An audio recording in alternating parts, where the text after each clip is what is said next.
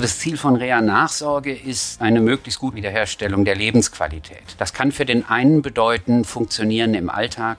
Für den anderen heißt das aber, ich will in meinen Beruf wieder zurück, in das normale Leben wieder zurück. Und deswegen sind das alles Aspekte, die sowohl in der Rehabilitationsmaßnahme als auch in der Reha-Nachsorge wichtig sind und individuell auf den Patienten abgestimmt dann auch zusammengestellt sein sollten.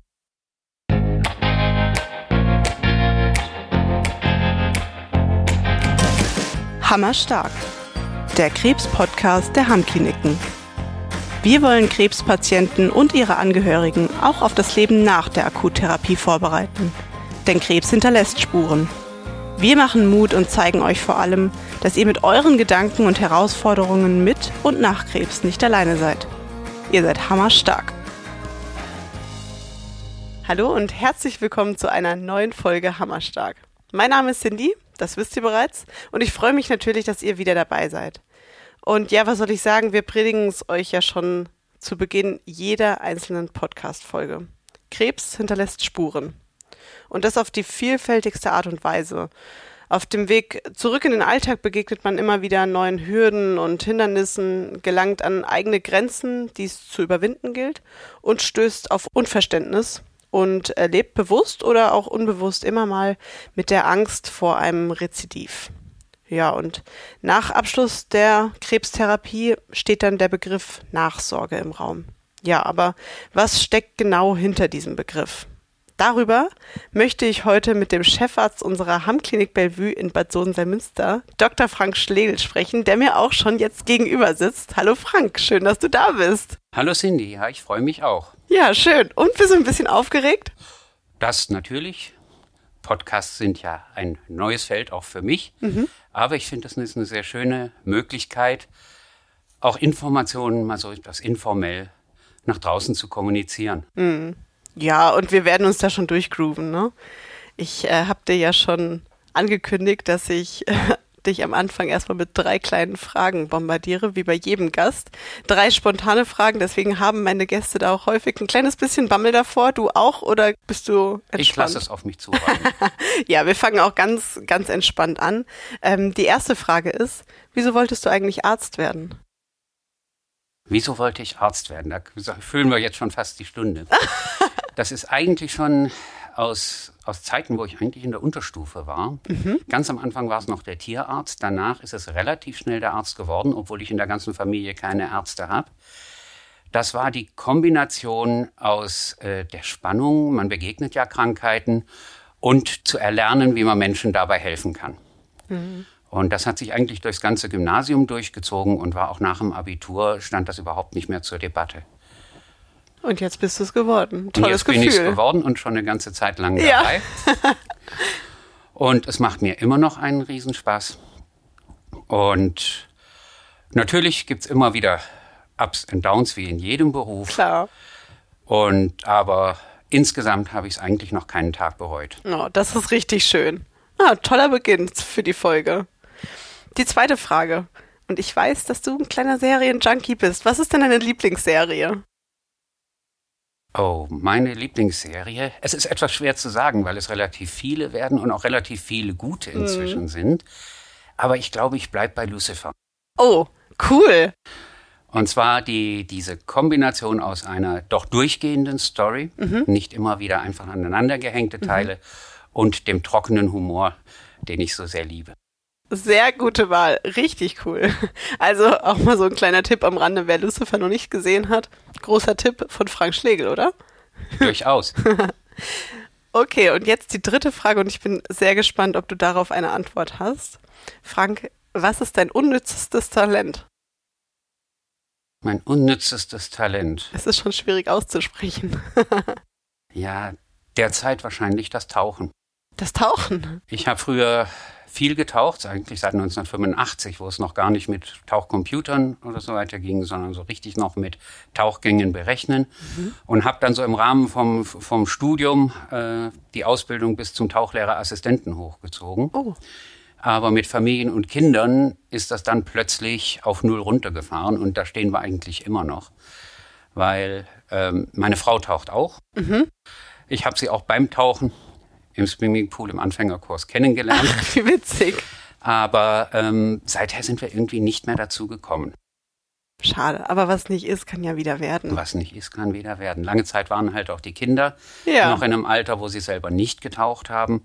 Und ein Tauchurlaub, da geht man entweder alle tauchen oder gar keiner. Das stimmt. Sonst ist kein Familienurlaub. Ja, Frank, vielen Dank. Das hattest du doch mit Bravour gemeistert jetzt, oder?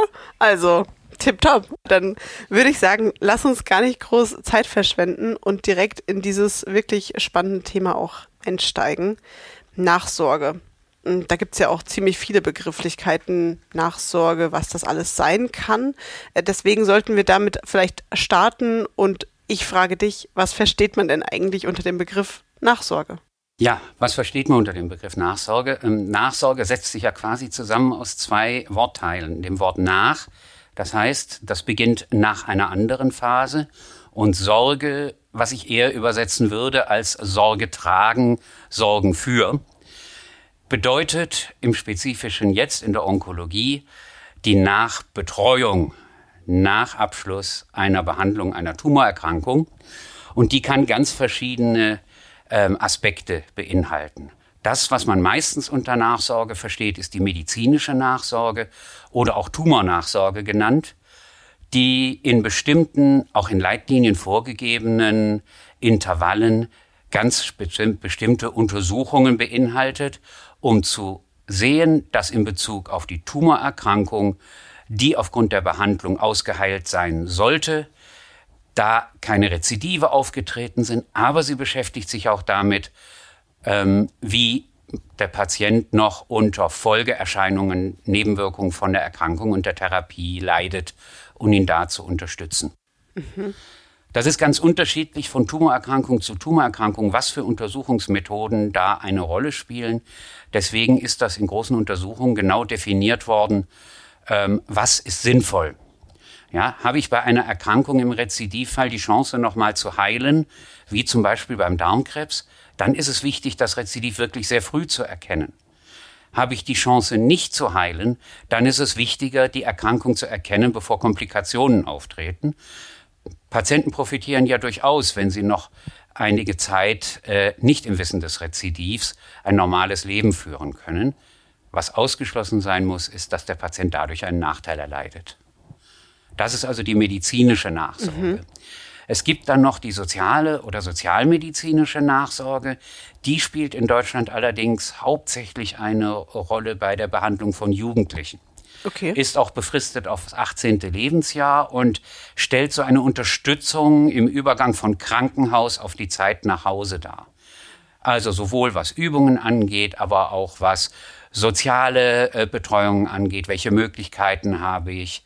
Welche Probleme hat das Kind? Wie kann ich das Kind wieder in die Schule integrieren? Solche Sachen. Ziel ist letztendlich auch die Zeit im Krankenhaus zu verkürzen, denn gerade für Kinder und Jugendliche ist Zeit im Krankenhaus keine schöne Zeit. Ah, das auch wenn man ich. sich dort heutzutage natürlich viel Mühe gibt, aber Krankenhaus ist Krankenhaus, zu Haus ist zu Haus. Absolut.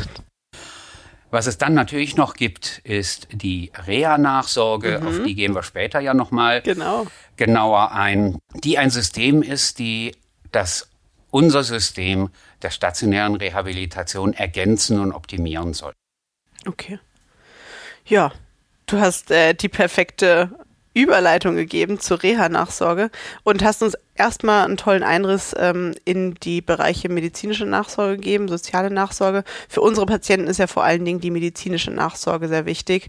Ähm, da hast du ja schon gesagt, es geht darum, dass es auch auf die Indikation spezifisch die Nachsorge angepasst wird. Ähm, und du hast ja auch gesagt, das ist einfach wichtig, um entweder ein Rezidiv zu erkennen oder eben frühzeitig zu erkennen und äh, dann zu eliminieren quasi. Ähm, ist es dann so bei der medizinischen Nachsorge, nur um das nochmal kurz abzuschließen, macht man das in, mit dem Onkologen zusammen? Wie wird, wird das terminiert? Das ist eine sehr gute Frage, die du da stellst, denn da ist in unserem System so ein bisschen noch eine Schwierigkeit. Ah, okay.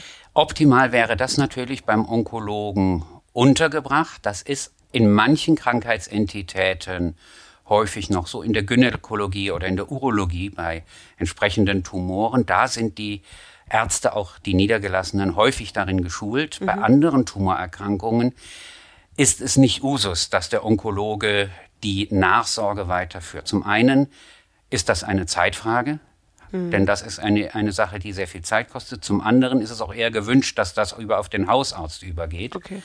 der natürlich weniger Expertise hat. Der kann auf Nachsorgeschemata, die's, die man bekommt und die häufig auch von den Spezialabteilungen zur Verfügung gestellt werden, äh, zurückgreifen, um das durchzuführen.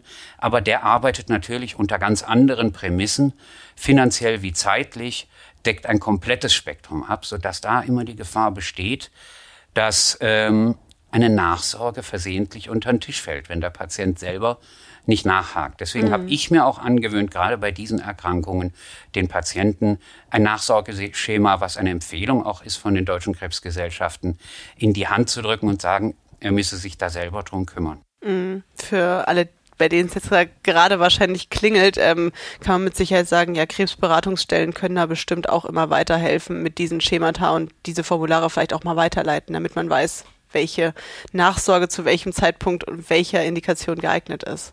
Das ist richtig. Ja. Da muss natürlich der Patient von sich aus aktiv mm. werden und nachfragen. Mm. Mir geht es darum, das sind ja Menschen, die eine schwierige Therapie hinter sich haben, die sich erstmal auf eine Zeit freuen, wo sie nicht mehr so viel den Doktor sehen, nicht mehr so viel von ihrem Krebs hören.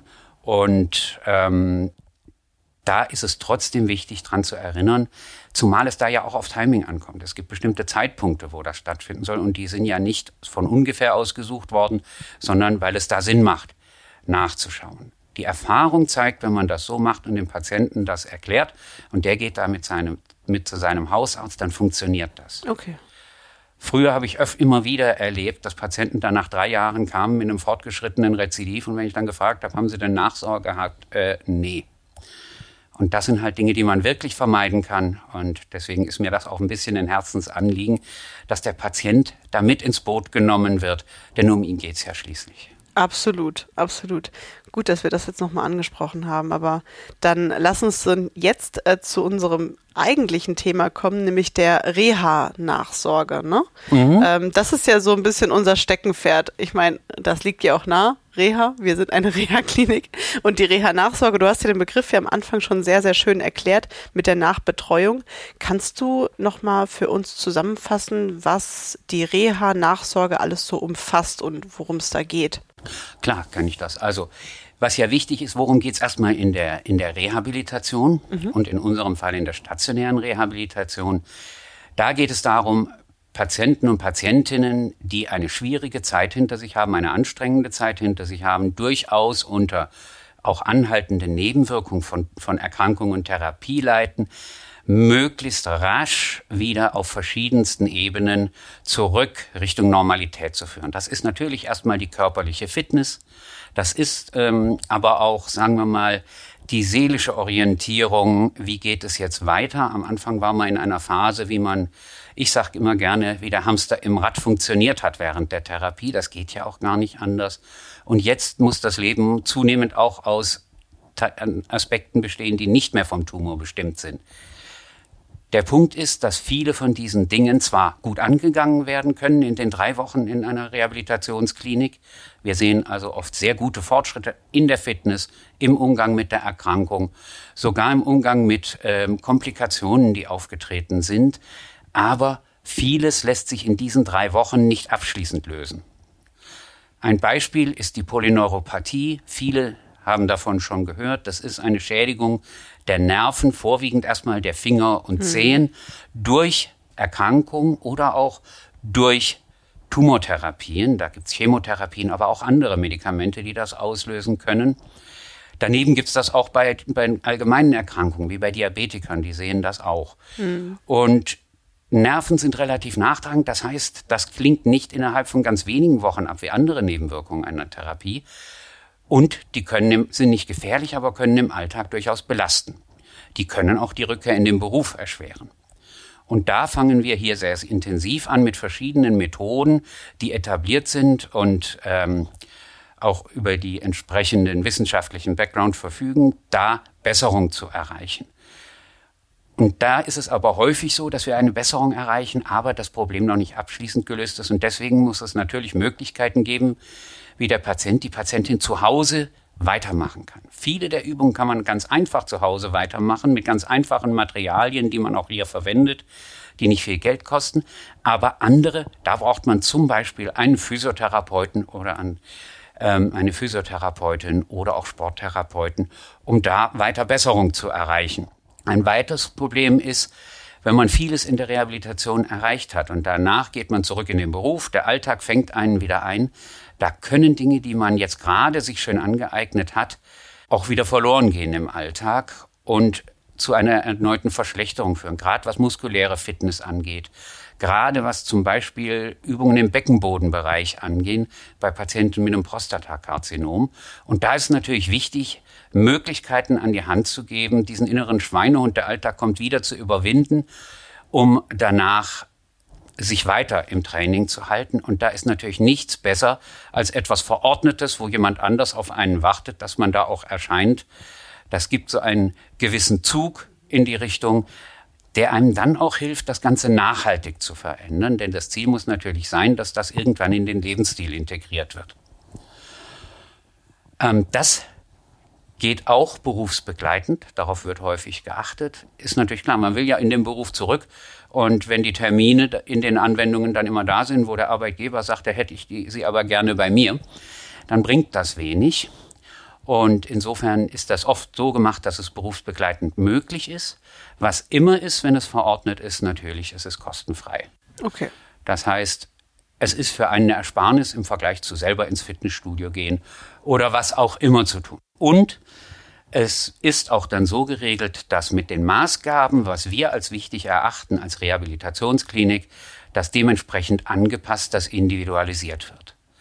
Und das macht das Ganze auch in der Zeit nach der Reha sehr effektiv. Mhm. Boah, da hast du uns schon einen, einen tollen Einblick gegeben, was alles dazugehört. Polyneuropathie musste ich auch gerade schmunzeln. Da haben wir ja sogar auch schon eine Podcast-Folge drüber aufgenommen mit unserer Frau Dr. Manzmann, ähm, weil das wirklich auch ein Thema ist, was sehr, sehr viele Patienten einfach betrifft durch eben die, die Tumortherapie. Also, falls ihr die Folge noch nicht gehört habt, schaut mal rein. Ich glaube, es müsste Folge 9 gewesen sein, bin aber nicht ganz sicher. Ähm, ja, Frank, jetzt aber wieder zu dir. Du hast jetzt eben schon gesagt, Sporttherapie, Bewegungstherapie, also der Bewegungsapparat, aber auch die Übungen zum Beispiel für Polyneuropathie zu Hause. Was gehört denn sonst noch alles äh, zu einer Reha-Nachsorge nach einer Krebserkrankung? Welche Bereiche trifft das denn alles? Das ist natürlich immer abhängig von der Art des Programms. Es gibt verschiedene Programme, die mhm. da äh, auch von den Rentenversicherungen im Angebot stehen. Mhm. Ähm, was für Möglichkeiten es gibt. Das meistbekannte in der Reha-Nachsorge ist ja der Reha-Sport, mhm. ähm, der sich vorwiegend auch so auf allgemeine Fitness beruft, aber andere Programme gehen auch Begleitprobleme im Alltag an, Lebensführung, Umgang mit der Erkrankung und so weiter. Aber da, glaube ich, kommen wir später nochmal drauf. Insgesamt beinhaltet das aber sehr viel. Ja, das sind Sport- und Bewegungstherapien, Muskelaufbau, sei es im Sportverein, sei es äh, im Fitnessstudio. Das ist aber auch die physiotherapeutische Mitbetreuung äh, mit Wirbelsäulengymnastik oder auch Lymphdrainagen, Massagen, solchen Dingen, die dort weitergehen können, aber auch die Bereitstellung von weiteren Informationen und Schulungen, Motivationsförderung, Förderung, wie gehe ich mit der Ernährung um, wie, wie schone ich meinen Rücken, wie gehe ich bei speziellen gesundheitlichen Problemen? Wie komme ich da weiter? Aber auch die klinischen Psychologen spielen häufig eine Rolle, denn man kann sich vorstellen, beim Auftreten einer Tumorerkrankung erschüttert das auch das psychische Skelett des Menschen. Und zwar egal, wie stabil er vorher gewesen ist. Da gehört aber auch Stressbewältigung Unsere Arbeitswelt wird immer mehr verdichtet, sodass Stress zunehmend die Patienten auch ganz ohne Begleiterkrankungen belasten kann. Kommt dann noch so eine Erkrankung dazu, wo letztendlich der Patient damit leben muss, dass es noch nicht sicher ist, dass er es endgültig geschafft hat, dann kann das das verstärken. Deswegen kann man da sehr gut unterstützen, aber auch mit Entspannungsmaßnahmen. Ein weiteres Thema ist zum Beispiel die Tabakentwöhnung, die wir uns hier zum Beispiel auch auf die Fahnen geschrieben haben weil das natürlich einer der großen Auslöser von verschiedenen Arten der Tumorerkrankungen ist. Nicht nur der Lungentumor, auch Tumore im Kopf-Halsbereich, die Speiseröhre, die Harnblase sind alle mit dem Rauchen assoziiert und insofern ist das natürlich auch ein wichtiger Aspekt der Risikoreduktion für die Menschen. Und wir alle wissen, insbesondere die Raucher, dass es gar nicht leicht ist, mit dem Rauchen aufzuhören. Und es geht nicht von heute auf morgen. Und es geht heute auch nicht oft von heute auf morgen. Deswegen gibt es da sehr gute Systeme, mhm. um da zu unterstützen. Natürlich ist auch Sozialberatung und Sozialarbeit spielt damit eine Rolle, denn man muss ja wissen, wie geht es weiter in meinem Beruf, wenn der Beruf nicht mehr klappt, aus welchem Grund auch immer. Was gibt es für Alternativen? Wie sehen die für mich aus und wie gehe ich davor, um das auch umzusetzen, bis hin zum Ausfüllen von Formularen für Anträge? Das sind alles Dinge, die äh, wichtig sind und die Patienten sehr unterstützen. Daneben gibt es natürlich noch Angebote wie Selbsthilfegruppen, die man gerne ähm, äh, mitbegleiten kann und Fallbegleitung wie zum Beispiel bei einer beruflichen Wiedereingliederung. Gerade bei Patientinnen und Patienten von uns, die durch die Tumorerkrankung sehr lange, also viele Monate, vielleicht über ein Jahr im Beruf wegen der Therapie ausgefallen sind, ist es von 0 auf 100 wieder zu starten leicht eine Überforderung. Und ich halte es für, für den Menschen etwas ziemlich Schlimmes, wenn er merkt, dann er ist überfordert und bricht dann wieder ab. Deswegen ist da häufig dann eine stufenweise Wiedereingliederung, die auch noch gefördert ist, sodass auch der Arbeitgeber da häufig sehr gern bereit ist, da mitzuspielen, um stufenweise wieder reinzuwachsen mit wachsender Stundenzahl. Daneben gibt's natürlich Ergotherapien, Funktionstraining, gerade wenn zum Beispiel aufgrund der Tumorerkrankung das Sprechen schwierig ist, das Schlucken schwierig ist. Die Logopädie spielt eine Rolle. Aber auch ein Arbeitsplatztraining kann in, in dem Bereich wichtig sein oder auch eine Arbeitsplatzoptimierung. Da gibt es sehr viele Möglichkeiten und über die muss der Patient natürlich informiert sein, um sie auch nutzen zu können. Ja, soweit ein, ein sieht man, dass das ein breites Portfolio ja, ist. Absolut. Und wenn der Patient da alleine sich durchschwimmen müsste, wäre das sicher nicht einfach mhm. und, das, und viele wichtige Dinge würden ihm vielleicht entgehen. Mhm. Also wirklich ein sehr, sehr breites Spektrum. Genau dasselbe eigentlich, wie wir ja auch schon in unserer Reha vor Ort stationär durchführen, dann einfach auch nochmal äh, für die Zeit nach der Reha, um in den Alltag wieder eingegliedert zu werden, dann auch also das Ziel von Reha-Nachsorge ist eine möglichst gute Wiederherstellung der Lebensqualität. Das kann für den einen bedeuten, funktionieren im Alltag. Für den anderen heißt das aber, ich will in meinen Beruf wieder zurück, in das also normale das Leben wieder Nachsorge. Und deswegen sind das alles Aspekte, die sowohl in der Rehabilitationsmaßnahme ich denke, der als auch in der Reha-Nachsorge den ich auch immer in meinen wichtig sind und individuell auf den Patienten abgestimmt dann auch der Lebensqualität sein sollten. Ja, denn die Lebensqualität beinhaltet dann auch wieder alles andere. Das kann für den einen bedeuten, funktionieren im Alltag, funktionieren im normalen häuslichen Milieu, Erweiterung der Bewegungsmöglichkeiten. Für den anderen heißt das aber, ich will in meinen Beruf wieder zurück, in das normale Leben wieder zurück. Auch dadurch steigt die Lebensqualität. Und deswegen sind das alles Aspekte, die sowohl in der Rehabilitationsmaßnahme als auch in der Reha-Nachsorge wichtig sind und individuell auf den Patienten abgestimmt dann auch zusammengestellt sein sollten. Was wir natürlich erreichen müssen, und dafür ist die Reha-Nachsorge auch sehr wichtig, weil die über einen deutlich längeren Zeitraum geht, je nachdem bis zu einem Jahr, ähm, ist, dass man versucht, nachhaltig Lebensstile, die vorher ungünstig waren, vielleicht umzustellen. Da rede ich jetzt nicht nur vom Rauchen, aber auch von Bewegung und Ernährung. Ähm, was man hier ja jetzt manche das erste Mal kennengelernt haben. Sie kommen aus einem stressigen Beruf und wenn man abends nach Hause kommt, nur noch die Couch. Und die viele lernen dabei, wie gut es einem auch vom Gefühl her tut, wenn man aktiver geworden ist oder diese Lebensstile, die so eintönig geworden sind und mit wenig Bewegung vergesellschaftet waren, ein bisschen modifiziert. Da kann das sehr gut unterstützen, weil es eben über einen längeren Zeitraum geht, wo man dann auch häufiger dabei bleibt. Gesagt hatte ich schon, natürlich auch, und da unterstützen wir auch, sind spezifische Probleme am Arbeitsplatz. Da gibt es ja auch über den Arbeitgeber Möglichkeiten, dass Arbeitsmittel so angepasst werden, dass sie zu einem passen. Das geht vom speziellen Schreibtischstuhl über, den, über die spezielle Tastatur, höhenverstellbarer Schreibtisch und so weiter. Da bieten wir schon hier auch an, äh, Angebote, aber danach kann man natürlich noch sehr viel mehr erreichen, gerade wenn man schon wieder an diesem Arbeitsplatz ist. Was auch wichtig ist, dem Patienten eine gewisse Selbstachtsamkeit beizubringen, dass er merkt, wo irgendwo er irgendwo an Grenzen gerät und weiß, wie er dann damit umgeht, auch im Rahmen von Selbstmanagementkompetenzen. Mhm. Das sind viele, viele Ziele, die hoffentlich dann helfen, wieder zurück in den Alltag mit neuer Lebensqualität zu finden. Das ist richtig. Es sind halt auch viele sehr verschiedene Menschen. Auf jeden die Fall. in der Onkologie auch ja. einen Rehabilitationsbedarf haben. Das mhm. ist schon ein Unterschied zur Orthopädie. Da gibt es drei, vier häufige genau.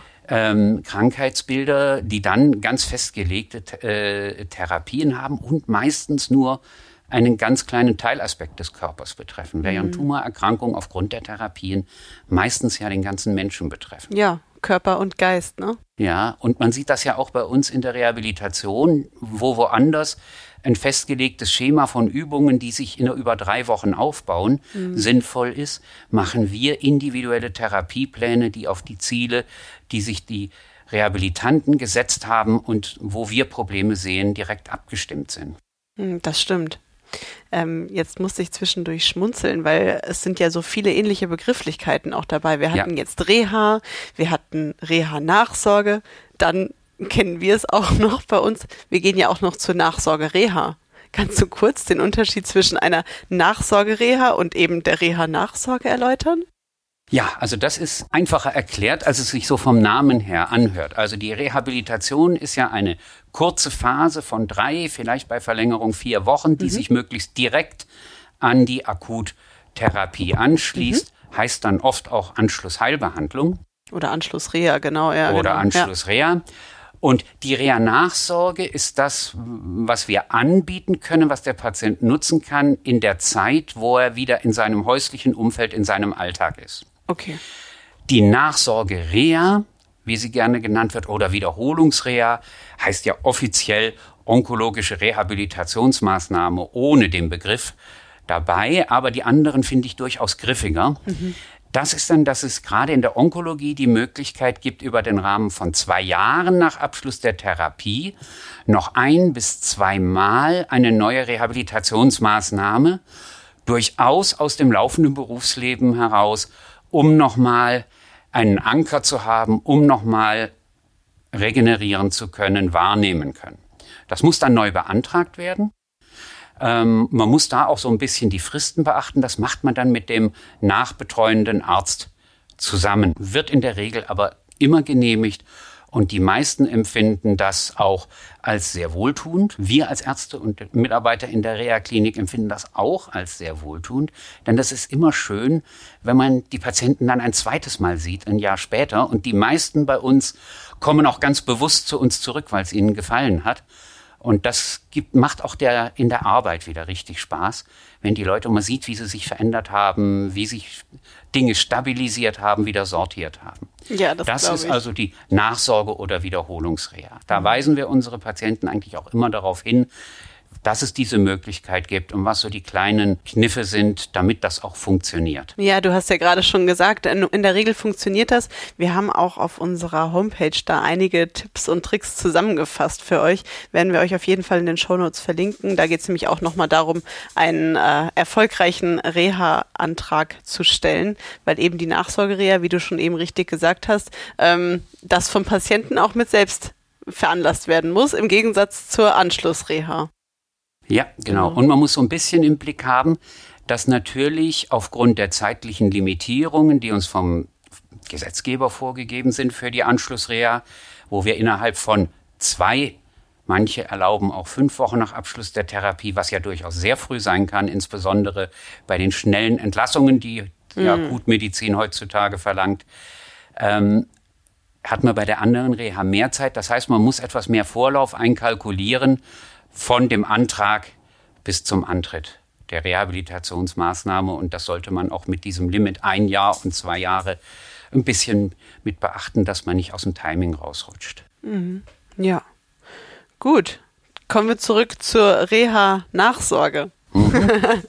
Äh, du hast eben schon auch schon mal ein bisschen angesprochen, äh, dass wir gleich drauf zurückkommen auf die verschiedenen Nachsorgeprogramme.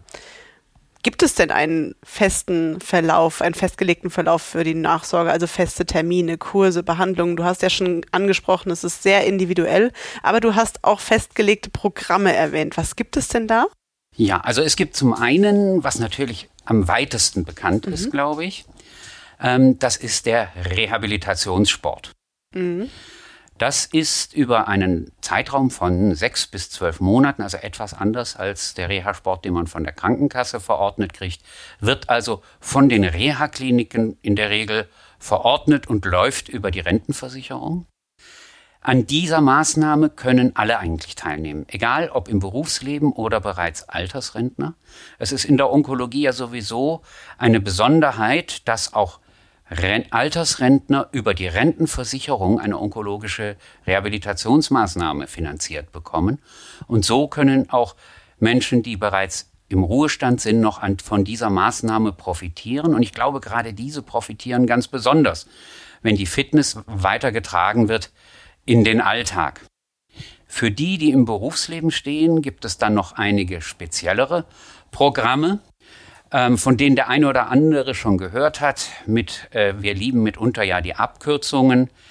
Ähm, da ist zum Beispiel ähm, das T-RENA-Programm, T-RENA genannt.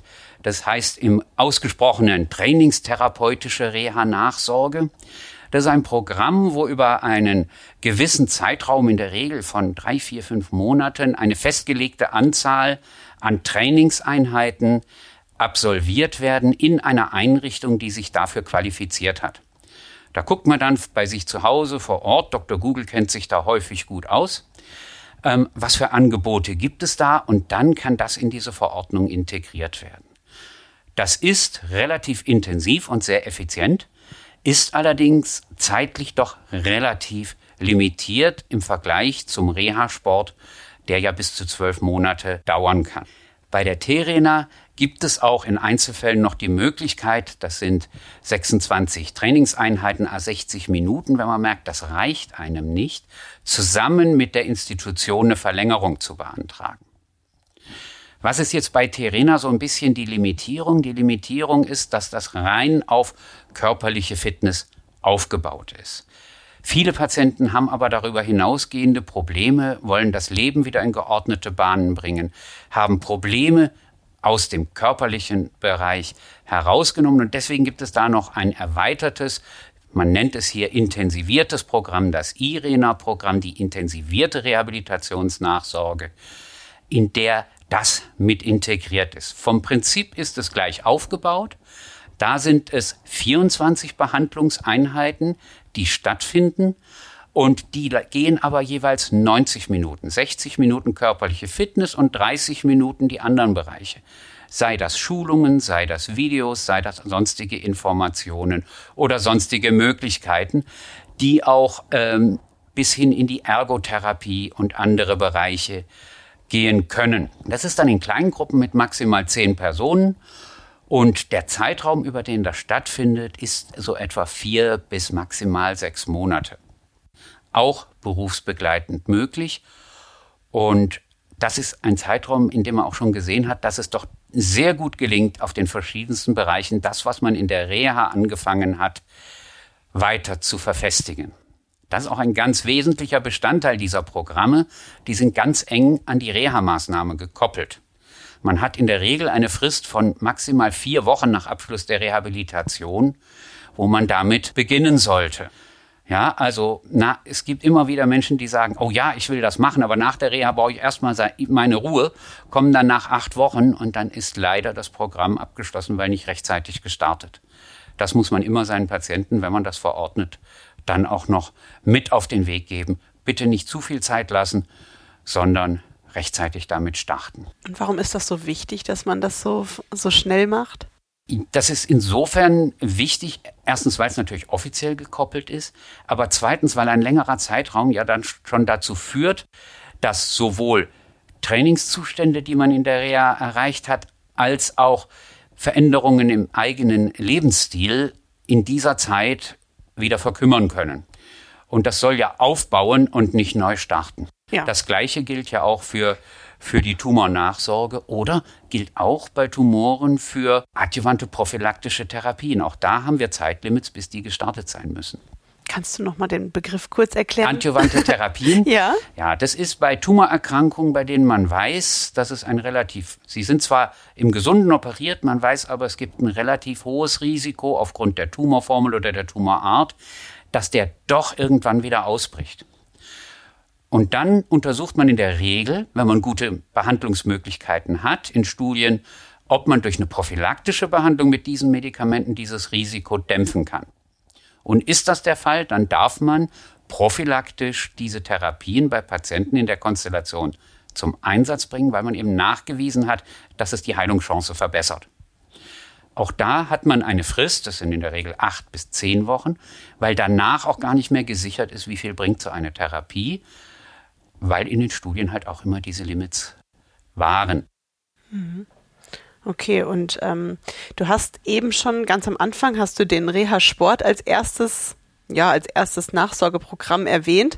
Da hast du nochmal darauf hingewiesen, dass es auch für Rentner eben möglich ist, das in Anspruch mhm. zu nehmen. Wie ist es denn mit den anderen Nachsorgeprogrammen, mit T-Rena und I-Rena? Ist das auch für alle oder wer, was nee, ist die Voraussetzung? Das ist nur für Menschen im erwerbsfähigen ah, okay. Alter. Mhm ähm, die also, sie müssen nicht erwerbsfähig sein, aber sie müssen in der Lage sein, wieder in den Beruf zurückzukehren. Was ist denn da die Altersgrenze? Ja, das wäre Eintritt des Rentenalters. Das darf also durchaus so. 60 Jahre und mhm. drüber noch sein, ja. solange sie noch im erwerbsfähigen Alter sind okay. und die Chance besteht, aufgrund der Erkrankung, dass sie die ihren oder einen anderen Beruf nochmal aufnehmen könnten.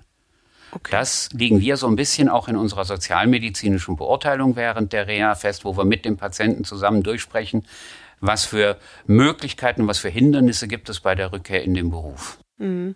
Du sagst jetzt gerade schon, wir legen das fest. Wer koordiniert und plant denn dieses Nachsorgeprogramm für die Patienten? Also, das geht in der Regel von den Rehabilitationskliniken primär aus, die ja auch den Patienten auf das Angebot hinweisen und in der Regel auch die Verordnungen bereits machen. Mit den Verordnungen einher geht auch immer eine Empfehlung, worauf es besonders ankommt. Und dann geht man damit in die Institution, die zugelassen ist für diese Behandlungen, sei es Terena, Irena oder auch Reha-Sport. Und diese Institutionen integrieren das dann in ihre Kursangebote, so wie es am besten passt.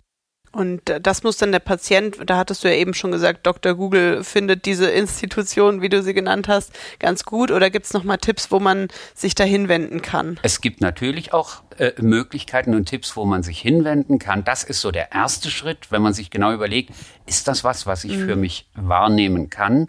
Denn gerade bei IRENA, was an, den, an die Institution sehr hohe Ansprüche stellt, hat man häufig das Problem, dass es das in der direkten Umgebung gar nicht gibt. Und wer fährt mhm. schon gerne 60 Kilometer zweimal die Woche für solche Übungen?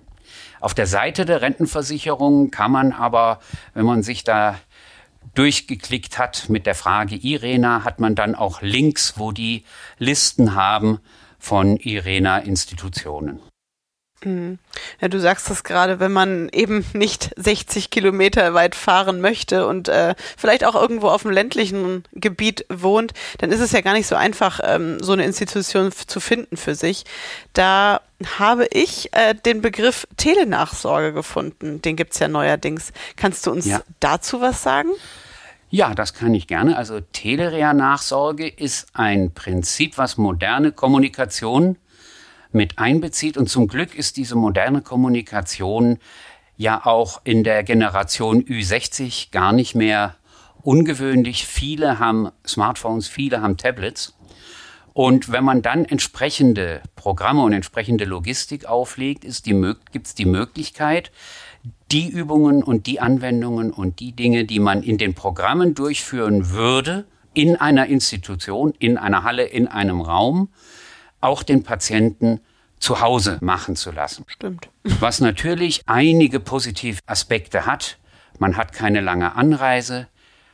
Man hat ähm, trotzdem den Therapeuten, den man in der Regel dann per Chat auch rückfragen kann, ähm, an der Hand, hat weit auch individuelle Therapiepläne und kann sich auch vom Timing aussuchen. Bei diesen Programmen ist es, nie, ist es häufig nicht so, dass man dann um 18 Uhr starten muss. Das ist auch in der Regel nicht ein Online-Fitnesskurs, wo alle sich gleichzeitig einloggen und vorne steht der Trainer und macht die Übungen vor, sondern da gibt's kleine Videos, die einem zeigen, wie diese Übung stattzufinden hat. In der Regel hat man die auch schon in der Reha-Einrichtung kennengelernt. Und dann macht man diese Übungen nach. Wenn man möchte, kann man die sogar sich selber filmen und dem Therapeuten hochladen und dann kriegt man Feedback. Und auch da hat man natürlich die, die Menge an Anwendungen, die festgelegt ist aus den verschiedenen Bereichen. Hm, das ist eine tolle Sache. Wenn ich dran denke, jetzt während Corona, als die Fitnessstudios zu hatten, da habe ich ja auch immer genau nach meinen individuellen Bedürfnissen dann zu Hause meine Fitnessvideos durchgeführt. Man ist halt schon viel, viel flexibler, als wenn man immer einen konkreten Termin hat. Ja, ich glaube auch, dass, da, dass das so einer der wenigen ne-, positiven Aspekte der doch sehr lang dauernden Pandemie das war, stimmt. Dass in diesem Bereich jetzt endlich mal forciert auch Angebote kreiert worden sind. Ja. Und Genauso wie Homeoffice sich äh, mehr und mehr äh, etabliert hat und auch nicht wieder ganz verschwinden wird. Oder Videokonferenzen, die dann häufig lange anreisen, die dann auch noch umweltverschmutzend sein können, ähm, limitieren kann.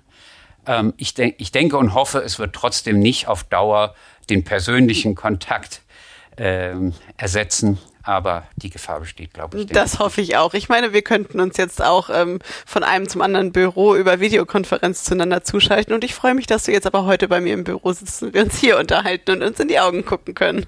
Richtig. Sehr gut.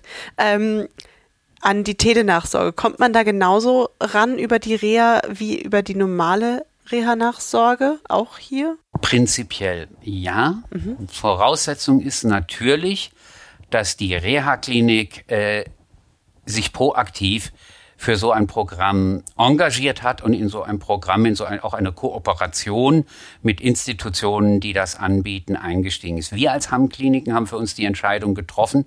Das war auch noch in den Zeiten, wo äh, viele andere Reha-Nachsorge-Anwendungen einfach ausgefallen sind oder abgeschafft waren wegen mhm. Corona. Mhm. Das war immer eine ganz schlimme Situation, wenn man dem Patienten das verordnet hat und dann kam nach drei, nach drei Monaten der Anruf, ich finde keinen, der es macht. Schlimm.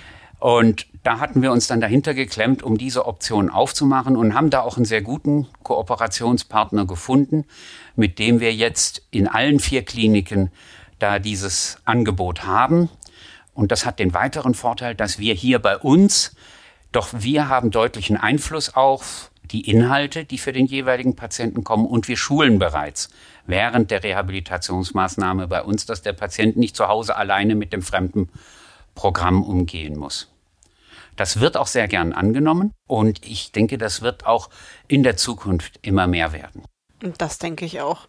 Die Menschen möchten flexibel bleiben. Gerade wenn du sagst, die Voraussetzung ist äh, der Eintritt ins Berufsleben, also der zumindest möglich ist und ja bei vielen auch wirklich durchaus ein Wunsch ist, dann ist man eben auch nicht mehr so flexibel, noch zwischen Berufsleben, Familienleben und Privatleben auch noch die Zeit zu finden, immer zu festgelegten Terminen eben zu erscheinen zur Nachsorge. Dann ist es vielleicht doch einfacher, wenn man zu Hause die, die zehn Minuten am Abend nutzen kann oder eben auch länger, äh, um ja. diese einigen Einheiten durchzuführen. Das ist durchaus auch ein weiterer Vorteil. Ja, ich denke jetzt gerade an die, an die Mutter, mhm. die ein kleineres Kind zu Hause mhm. hat. Ich so auch. Eine Anwendung geht 90 Minuten. Wer Mutter ist, der, der weiß, dass Kinder diese 90 Minuten gerne für Bedürfnisse nutzen und nach Mama fragen. In diesem System kann man auch jederzeit zwischendrin so eine Übung unterbrechen. Was natürlich in einem Kurs, wenn man gar nicht zu Hause ist, nicht sinnhaft machbar ist. Das stimmt, ja. Nee, also finde ich eine tolle Sache. Und wie gesagt, in unseren Hammkliniken kann man es auch machen. Du hast ja jetzt schon eigentlich immer wieder erwähnt, dass die Reha die stationäre Reha erstmal der Grundstein ist für die Reha-Nachsorge. Also hier wird wirklich viel vorbereitet. Ähm, ob das jetzt überhaupt die Aufmerksam, das Aufmerksammachen auf diese Nachsorgeprogramme ist oder dann eben auch schon wie bei der Telenachsorge, dass man den Patienten schon einführt in die App und, und ranführt. Ähm, gibt es sonst noch Themen, die in der Reha sehr wichtig sind, die den Patienten quasi auf die Zeit nach der Reha einstimmen? Gut, es ist natürlich immer, es sind ganz verschiedene Bereiche mm. gibt es da. Das ist zum Beispiel, Wir haben ein Arbeitsplatztraining hier schon, mhm. wo man gucken kann, wo könnten am Arbeitsplatz Probleme auftreten, bevor der Patient überhaupt an seinen Arbeitsplatz zurückkehrt, ja. damit er schon mal weiß, aha, da habe ich Möglichkeiten, wobei da natürlich letztendlich dann auch der Arbeitgeber in der Pflicht ist, den Arbeitsplatz gegebenenfalls so anzupassen, äh, dass bestimmte Defizite auch ausgeglichen werden können. Aber wichtig, denke ich, ist, ist nicht allein die Anregung. Die Anregung, man kommt aus der Reha und fällt wieder in die Normalität zurück. Die Anregung, man wird sehr schnell vergessen. Man hat ja ein Riesenbündel an Informationen in den drei Wochen gekriegt. Mhm. Ich denke, dass wenn man was Konkretes mitgibt und sei es eine Verordnung von einer Reha-Nachsorgemaßnahme, ist, hat das doch sehr viel mehr ähm, Effektivität, als wenn man mit dem Patienten, äh, da gibt's was, das können sie sich verordnen lassen. Deswegen versuchen wir hier auch immer, die Patienten vor allem so gegen Ende der Rehabilitationsmaßnahme schon mal da in die Richtung ein bisschen zu pushen, drüber nachzudenken, ob das nicht eine, eine gute Sache für sie, für sie oder ihn sein könnte. Mhm. Und wir haben ja auch durchaus das ein oder andere unkonventionelle Mittel, um mit den Patienten auch nach der Reha in Kontakt zu bleiben oder sie zu, zumindest nicht alleine zu lassen. Ähm, einen gibt's gerade auf die Ohren, würde ich sagen. Dieser Podcast. Das ist richtig. Das ist richtig. Auch das ist ja eine, eine ein Angebot, das wir unseren Patienten machen möchten, dass wir sie eben auch nach Abschluss der Akuttherapie, wie wir es eingangs auch immer wieder erwähnen, nicht allein lassen. Ähm, man ist einfach, wie wir es immer sagen, es hinterlässt Spuren und wir möchten den Patienten auch nicht, nachdem er die Tür hinausgegangen ist, unseren, in unseren Kliniken letztendlich alleine lassen. Und ähm, da haben wir neben dem Podcast ja zum Beispiel auch noch unseren WhatsApp-Newsletter, an dem man sich anmelden kann, beziehungsweise da veröffentlichen wir Informationen, auch ein paar Rezeptideen oder auch ein paar Übungen für zu Hause, halten unsere Patienten quasi auf dem Laufenden über uns. Wir haben natürlich unsere Hammkliniken-App, die den meisten unserer Patienten schon was sagen wird, weil sie auch hier in den Kliniken schon ihren Terminplan auf die App draufgespielt bekommen. Aber auch äh, für, die, für, die, Zeit nach der Reha gibt es in der App einen großen Bereich, wo Videos, ähm, aber auch Entspannungseinheiten angezeigt werden und zu Hause nachgemacht werden können. Es können die ernährungsspezifischen Ziele und Beschwerden nachverfolgt werden und sich auch einfach mal diese zwölf Monate nach Abschluss der der Reha ähm, einfach nochmal angeschaut werden, wie hat sich denn mein eigener Zustand verbessert. Und das kann ja dann wiederum auch helfen. Äh, wir haben es vorhin besprochen, dann eine Nachsorgereha zu beantragen, weil da bekommt man die eigenen Funktionsstörungen oder Funktionseinschränkungen, die man auch nach Abschluss äh, der Akut- und Reha-Therapie ja immer noch mit sich rumträgt vielleicht, ähm, bekommt man nochmal vor Augen geführt. Also da können wir euch die App ganz, ganz warm ans Herz legen. Und du hast eben auch schon erwähnt, äh, wir geben viele Informationen mit. Ja, das tun wir. Ähm, aber auch das online. Wir haben noch einen Handout-Download-Bereich, äh, wo man eben zu verschiedenen Vorträgen und Therapien einfach noch mal ein bisschen was an die Hand bekommt zum Nachlesen. Wir haben auch für unsere Ernährungsberatung ein Rückrufformular auf unserer Homepage eingerichtet, wo sich auch bedürftige Patienten einfach noch mal rückversichern können. Ähm, ich habe zum Beispiel ein großes Weihnachtsessen jetzt demnächst vor, vor mir und ich weiß nicht, ob ich dieses oder jenes essen kann.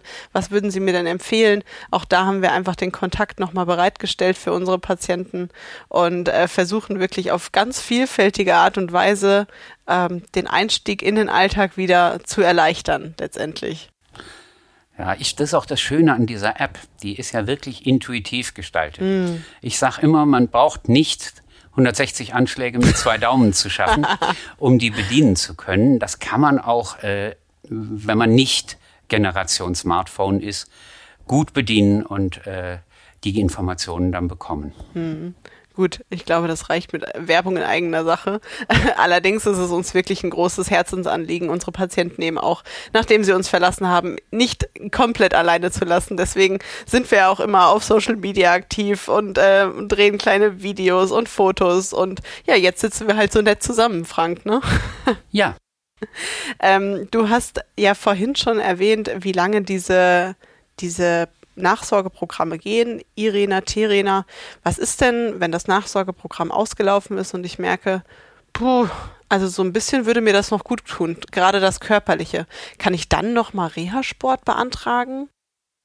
Ähm, man kann das, dann würde man es über die Kasse beantragen. Ah, okay. Und ähm, ist Denn sonst, man ist ja, wenn man das Programm absolviert hat, aus dem Zeitfenster für die Rentenversicherung draußen. Ah, okay. Das heißt, dann würde ich äh, mich an meinen Arzt An den wenden Hausarzt oder wenden, genau, genau. und dann einfach sagen, ich Der verordnet das, man geht dann zur Krankenkasse, lässt sich das genehmigen und dann gibt es da ein Programm und das kann bis zu 18 Monate lang gehen. Ah, super. Ja, okay, das ist ja auch nochmal ein toller Tipp. Ähm, ich glaube, das sind auch meine größten Fragen gewesen, die ich an dich hatte. Äh, Ich bin noch auf einen Begriff gestoßen, der nannte sich Nachsorgepass. Damit konnte ich nicht viel anfangen. Aber was ist das? Wo komme ich das her? Wofür brauche ich das? Gut, was ist ein Nachsorgepass? Der kommt jetzt, jetzt immer wieder zurück, äh, wo wir eigentlich angefangen hatten, bei der medizinischen Nachsorge. Ah, Ähm, für diese Nachsorge gibt es bei verschiedensten Erkrankungen sogenannte Nachsorgepässe, in die dann die Nachsorgeuntersuchungen eingetragen werden. Das ist so ähnlich wie bei, bei kleinen Kindern die U-Untersuchungen, ähm, damit der Patient so ein bisschen einen Überblick hat und auch immer nachschlagen kann, was ist jetzt dabei rausgekommen. Da stehen dann die Termine drin und den bringt er dann zur Untersuchung mit und der Arzt füllt den dann aus. ah ja, okay. Witzig, jetzt haben wir den Bogen wieder zurückgeschlagen. Sehr gut. Ja, Frank, haben wir sonst noch irgendwas vergessen, um dieses Thema Nachsorge rund zu machen? Ich wüsste nicht, dass wir jetzt irgendwelche, Details vergessen hätten. Ich glaube, wir haben auch ganz gut rübergebracht, dass das nicht nur ein Anhängsel, sondern ein wirklich wichtiger Aspekt ist. Das betrifft nicht nur die medizinische Nachsorge, äh, sondern vor allem auch äh, die Rehabilitationsnachsorge. Es ist ganz wichtig, dass man das, was man in der Reha an Erfahrungen gemacht hat, an möglichst positiven Erfahrungen gemacht hat und an Fähigkeiten erworben hat, dass man das mit in sein weiteres Leben reinnimmt und auf eine angenehme Weise integriert. Hast du schön gesagt. Schönes Schlusswort, würde ich sagen. Aber wir sind ja immer nur nicht ganz am Ende von unserer Folge. Du weißt, es kommt jetzt noch unsere Hammer-Story. Und heute ist sie irgendwie richtig herzerwärmend und äh, zeigt, wie man so mit ganz kleinen Gesten den Tag eines anderen Menschen ungemein bereichern kann. Und zwar hatte die liebe Kerstin, die kennst du auch, mit der hatten wir nämlich auch schon unseren äh, Podcast zum Thema Fatigue aufgenommen. Ja, die hatte so einen eher mäßigen Tag. Sie war noch leicht kränklich, wollte aber trotzdem am späteren Nachmittag ihren Vortrag halten, natürlich auch zum Thema Fatigue. Und ja, wie es dann manchmal ist, man ist auch manchmal nicht so ganz zufrieden mit dem eigenen Vortrag, denkt so, ach, heute ist nicht so gut gelaufen. Dann kam danach noch ein Patient mit einer Beschwerde auf sie zu und wir wissen ja, wie es ist, manchmal läuft's halt einfach nicht so gut. Entsprechend erschöpft wollte Kerstin dann auch gerade den Vortragssaal verlassen, als ihr noch eine weitere Patientin auffiel, die an der Tür auf sie wartete. Da dachte sie sich so, oh, was kommt denn jetzt noch? Ähm, doch dann sah sie, dass die Patientin sie ganz breit angegrinst hat. Und als dann Kerstin auf sie zutrat und fragte, wie kann ich Ihnen denn weiterhelfen, sagte die Patientin einfach nur, ach, ich wollte Ihnen eigentlich nur noch alles Gute zum 50. Geburtstag wünschen. Und Kerstin, die hatte wirklich einen Tag vorher tatsächlich genullt, blickte sie perplex an und fragte, woher wissen Sie das denn? Ja, ich war vor zwei Jahren schon mal hier, antwortete die Patientin, und damals haben Sie in meinen Therapieplan geschaut und meinten, ach, ist ja witzig. Wir sind genau am selben Tag geboren. Das hatte sich also die Patientin, die ebenfalls einen Tag vorher ihren runden 50. Geburtstag in der Klinik verbracht hatte, gemerkt und hat gedacht, das lasse ich mir jetzt nicht nehmen. Ich bin schon im Vortrag von der Frau Kriesche und die spreche ich jetzt auch mal drauf an. Da kannst du dir vorstellen, unsere Kerstin, wie ergriffen sie dann auch war.